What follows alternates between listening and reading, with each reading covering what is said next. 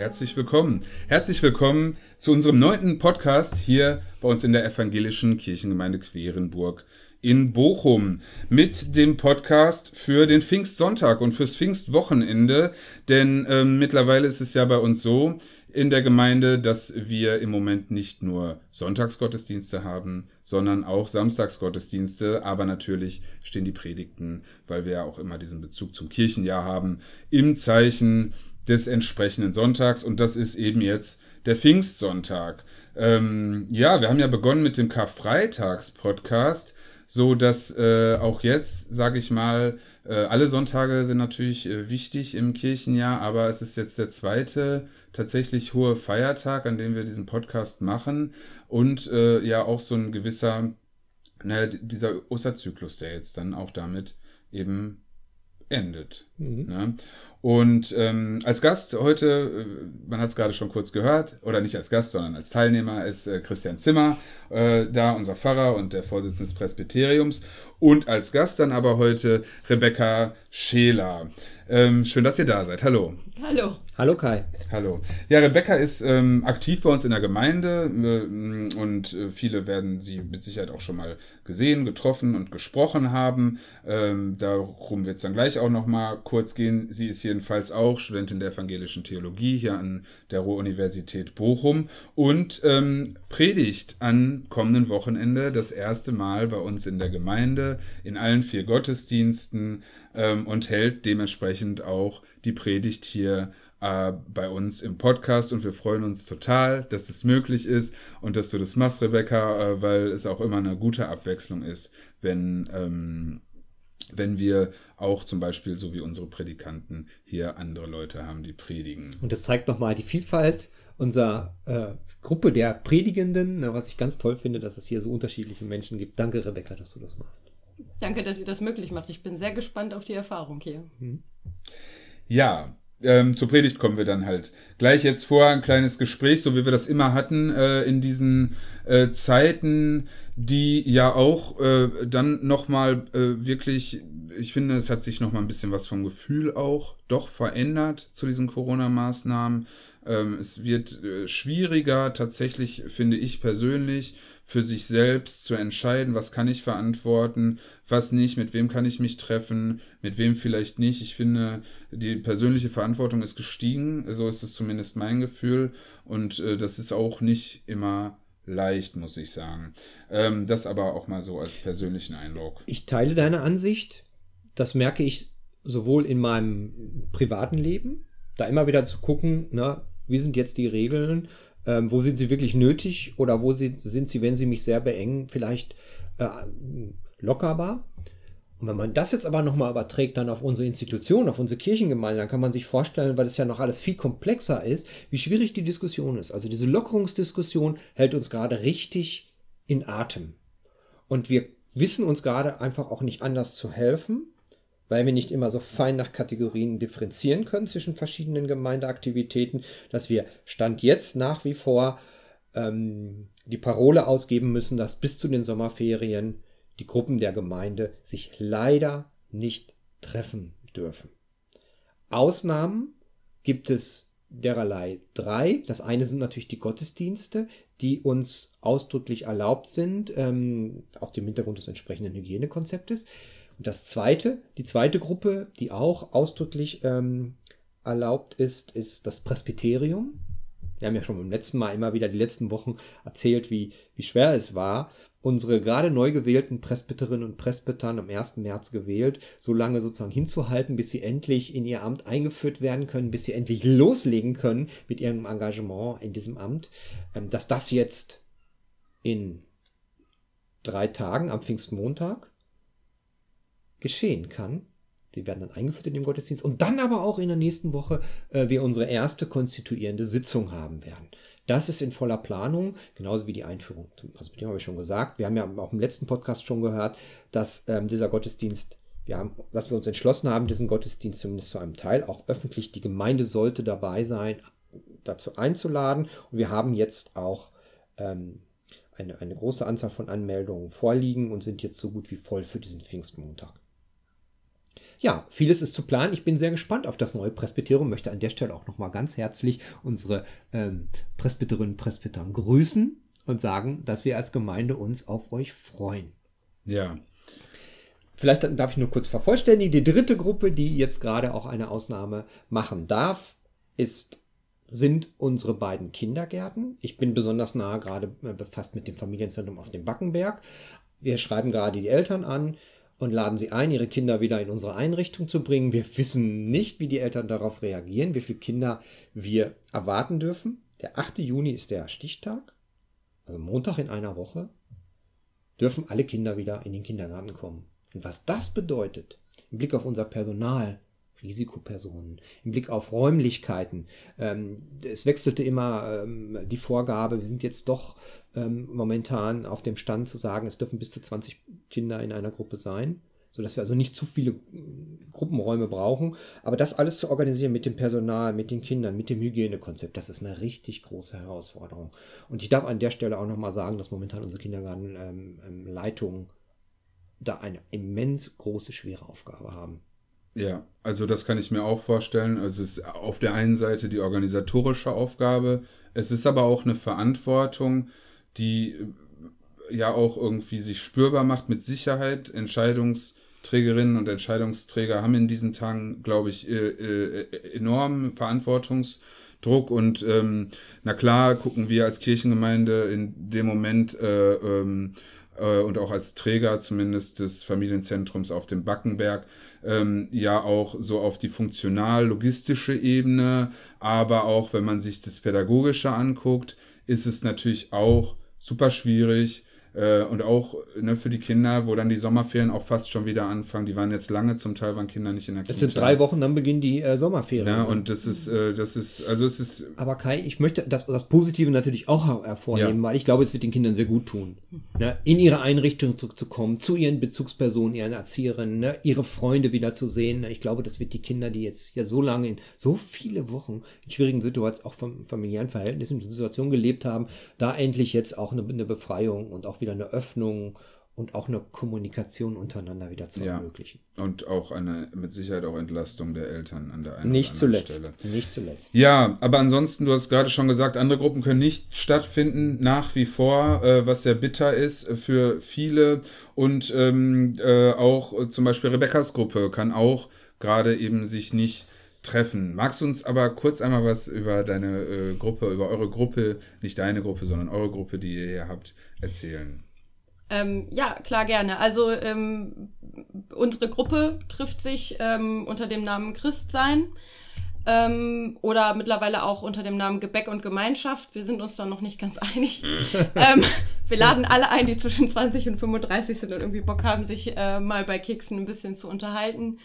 Ähm, wir haben, bevor die Corona, ähm, ähm, die Corona-Maßnahmen Maßnahmen kamen, äh, haben wir uns locker einmal im Monat getroffen abends und haben äh, ein paar Kekse zusammen gegessen, mal ein bisschen Bibel gelesen gemeinsam. Wir haben auch einige internationale äh, Studierende mit dabei ähm, und haben dann auch über Übersetzungen und solche Dinge gesprochen und einfach auch ganz normal übers Leben gequatscht, was uns gerade so bedrückt und beschäftigt oder was uns auch Freude bereitet hat.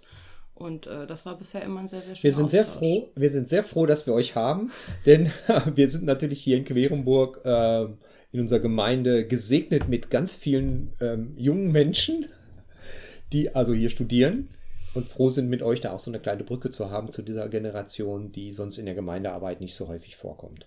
Und ich finde es das toll, dass ihr sozusagen ja nicht nur, ähm, nicht nur Gebäck und, also nicht nur Gebäck zu euch nehmt, sondern dass ihr euch auch äh, biblischen und christlichen Themen widmet.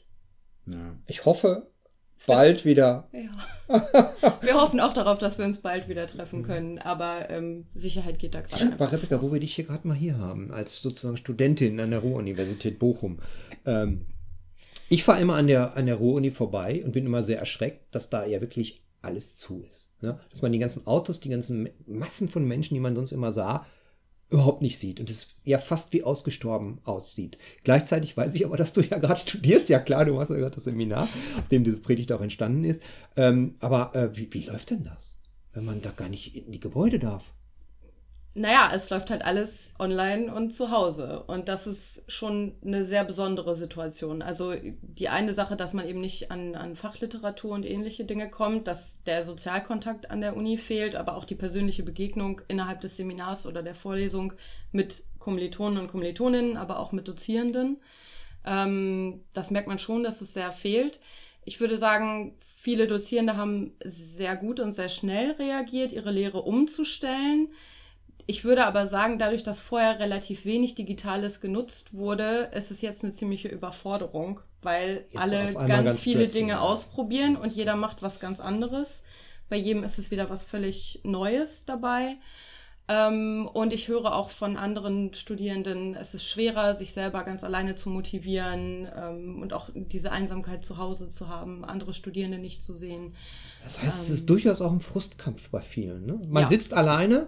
den ganzen Tag, geht kaum raus und sitzt da sozusagen vor seinem PC ne, und hört Vorlesungen oder man guckt Videos Gespräche, oder ist in irgendwelchen Videogesprächen, wenn man dann die Dozierenden überhaupt spricht. Und das ist ja noch für die Leute, die irgendwie gerade nicht an, in wirtschaftlichen Problemen sind. Also viele an der, gerade an der Bochumer Uni arbeiten ja auch viele nebenher. Ja, ja. Und das sind häufig Arbeitsverhältnisse, die in Bereichen liegen, die jetzt eingeschränkt sind. Also Gastronomie und solche Dinge. Das mhm. läuft gerade alles nicht. Das heißt, da sind auch ganz existenzielle Probleme ja. mit drin. Das fördert die Konzentration nicht. Das geht auf jeden Fall dieses Semester noch so. Ist ja. keine Änderung in Sicht. Okay. Mhm. Ja.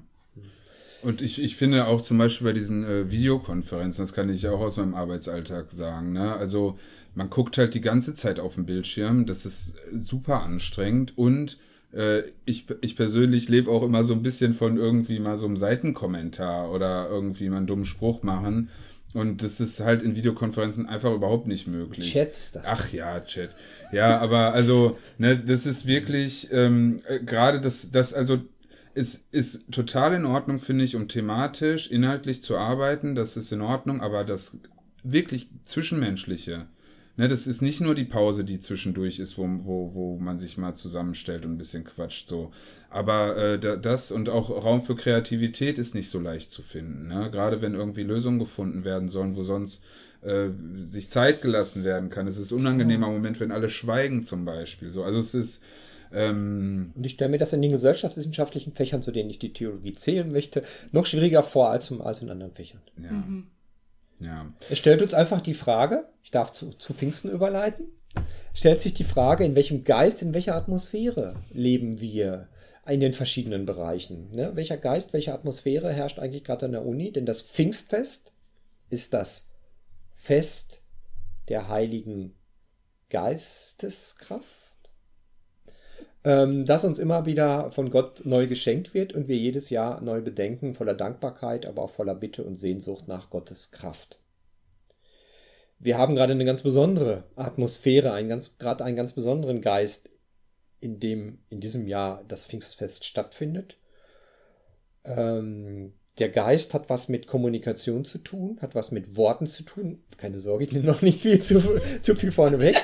Äh, ähnlich wie deine Predigt. Mhm. Ich bin gespannt, ähm, ja, wie du die, die Pfingstgeschichte, die diesmal in diesem Jahr auch Predigtext ist, äh, uns äh, in, in, deiner Predigt nahebringst. Und darf nochmal sagen, dass ich sehr dankbar dafür bin, dass du es machst, dass du es wagst. Ich erinnere mich noch sehr gut, das ist bei mir ein paar Jährchen her, an meine erste äh, äh Predigt ist jetzt nicht deine allererste, du hast in deinem Praktikum schon eine gemacht, aber die erste hier in Querenburg.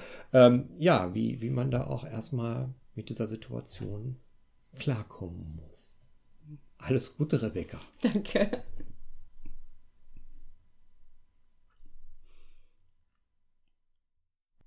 Der Predigtext für den heutigen Pfingstsonntag steht in der Apostelgeschichte, das Kapitel 2, die Verse 1 bis 21. Und als der Tag des Pfingstfestes erfüllt war, waren sie alle an einem Ort beisammen. Und plötzlich geschah aus dem Himmel ein Brausen, als führe ein gewaltiger Wind daher und erfüllte das ganze Haus, wo sie saßen. Und es erschienen ihnen zerteilte Zungen wie von Feuer, und sie setzten sich auf jeden einzelnen von ihnen. Sie wurden alle mit Heiligem Geist erfüllt und fingen an, in anderen Sprachen zu reden, wie der Geist ihnen gab, auszusprechen. Es wurden aber in Jerusalem Juden, gottesfürchtige Männer von jeder Nation unter dem Himmel. Als aber dieses Geräusch entstand, kam die Menge zusammen und wurde bestürzt, weil jeder Einzelne sie in seiner eigenen Mundart reden hörte. Sie entsetzten sich aber alle und wunderten sich und sagten, siehe, sind nicht alle diese, die da reden, Galiläer? Und wie hören wir sie, ein jeder in unserer eigenen Mundart, in der wir geboren sind? Sie entsetzten sich aber alle und waren in Verlegenheit und sagten einer zum andern, wie mag dies wohl sein? Andere aber sagten spottend, sie sind voll süßen Weines. Petrus aber stand mit den Elfen, erhob seine Stimme und redete zu ihnen, Männer von Judäa und ihr alle, die ihr in Jerusalem wohnt, dies sei euch kund und hört auf meine Worte. Denn diese sind nicht betrunken, wie ihr meint, denn es ist die dritte Stunde des Tages, sondern dies ist es, was durch den Propheten Joel gesagt ist. Und es wird geschehen, in den letzten Tagen, spricht Gott, dass ich von meinem Geist ausgießen werde auf alles Fleisch, und eure Söhne und eure Töchter werden Weissagen, und eure jungen Männer werden Gesichte sehen, und eure Ältesten werden in Träumen Visionen haben. Und sogar auf meine Knechte und auf meine Mägde werde ich in jeden Tagen von meinem Geist ausgießen, und sie werden Weissagen. Die Gnade unseres Herrn Jesus Christus und die Liebe Gottes und die Gemeinschaft der Heiligen Geistkraft sei mit euch allen. Amen. Liebe Schwestern und Brüder, der Predigtext von der Aussendung des Geistes zu Pfingsten erzählt von Gottes Vielsprachigkeit, die er auch den Menschen schenkt, so dass sie die richtigen Worte finden. Worte, die gut tun, Worte, die jetzt nötig sind, Worte, die Menschen verändern. Die Heilige Geistkraft macht hier die Strafe für den Turmbau zu Babel rückgängig. Als die Menschen ihren Turm bis in den Himmel bauen wollten, wurden sie von Gott mit einer Sprachverwirrung gestraft. Hier geschieht das Gegenteil. Durch die Sendung der verschiedenen Sprachen werden die Glaubenden befähigt, mit allen Menschen, die in Jerusalem waren, zu sprechen und ihnen das Wort Gottes auf Augenhöhe nahezubringen, so wie die Menschen es verstehen können. Sie bauen den Turm also nicht in die Höhe als theologischen Elfenbeinturm, sondern zu Pfingsten wird Glaube international, vielsprachig, als ein breites, tragendes Fundament für alle, eine Völkerkirche sozusagen. Die Glaubenden bekamen die Fähigkeit, die Worte zu finden, die gut tun, Worte, die jetzt nötig sind, Worte, die Menschen verändern. Doch wie sollen Worte uns heute helfen, angesichts von Corona und den dazugehörigen Einschränkungen und Abgrenzungen, der Angst vor Ansteckung, der Einsamkeit, den Depressionen und dem Lagerkoller und der Maskenpflicht? Wäre es nicht sinnvoller, wenn wir alle nicht reden, sondern Masken nähen? Wann soll ich das denn noch machen? denkt sich Sabine. Sabine, die mit ihren zwei Kleinkindern in der Dreiraumwohnung an der Hauptverkehrsstraße und ohne Garten klarkommen muss. Beinahe täglich fragen die Kinder sie, wann sie endlich wieder zu Oma und Opa dürfen und verstehen nicht, dass sie sie wegen eines unsichtbaren Virus nicht besuchen können. Sabine tut ihr Bestes, die Kinder zu beschäftigen. Sie bastelt und singt mit ihnen, spielt Bauklötze und füttert nebenher die Kleinste. Trotzdem gibt es auch oft Geschrei. Immer wieder lässt sie auch die Sendung mit der Maus laufen, wenn sie mal Essen kocht oder duschen muss. Ausgelaugt und müde fällt sie abends ins Bett, nur um ein paar Stunden später das erste Kind wieder neben sich vorzufinden. Welche Worte könnten ihr schon gut tun in all dem Stress? Da ruft die Tagesmutter an und sagt, mit den Lockerungen zur Kontaktbeschränkung kann ich deinen Älteren ab nächster Woche zumindest an ein paar Tagen nehmen. Und Sabine überkommt die Erleichterung. Es ist 19 Uhr und zum ersten Mal hört sie bewusst das Läuten der Kirchenglocken. Ganz im Gegensatz dazu steht Jürgen. Jürgen würde gerne etwas machen. Irgendwas. Seine Arbeit darf er zurzeit und auch in naher Zukunft nicht ausüben. Er gehört zur Risikogruppe. Dabei freut er sich sonst immer so darüber, bei der Arbeit Menschen zu treffen und ab und an auch helfen zu können. Aber jetzt kann er die wenigen Menschen, die er beim Einkaufen trifft, nicht einmal richtig ansehen, weil alle Masken tragen, um sich und andere zu schützen. Und immer sitzt auch ihm die Angst im Nacken, sich anzustecken oder andere anzustecken, ohne es zu wissen. Also bleibt er oft zu Hause und fühlt sich zur Untätigkeit verdammt und kämpft mit der Einsamkeit. Die Wohnung ist geputzt und aufgeräumt, auch der Keller ist durchorganisiert und alle Fotos einsortiert. Den Fernseher hat er auch leer geschaut. Jürgen sitzt und schaut aus dem Fenster. Im Hintergrund läuft das Radio, damit es nicht so schrecklich still ist. Welche Worte sind jetzt nötig in dieser Einsamkeit? Da klingelt das Telefon. Sein Arbeitskollege Rolf ist dran. Sie reden über dies und das, fast genau wie sonst bei der Arbeit. Eine halbe Stunde Normalität für die beiden. Ein Stück des alten Lebens zurück. Welch eine Wohltat. Und Jürgen ist so erleichtert, dass er den Hörer zur Hand nimmt und Andrea, die Kollegin aus der Buchhaltung, anruft. Und im Radio beginnt die tägliche Andacht. Und dann Junia, damals in Jerusalem.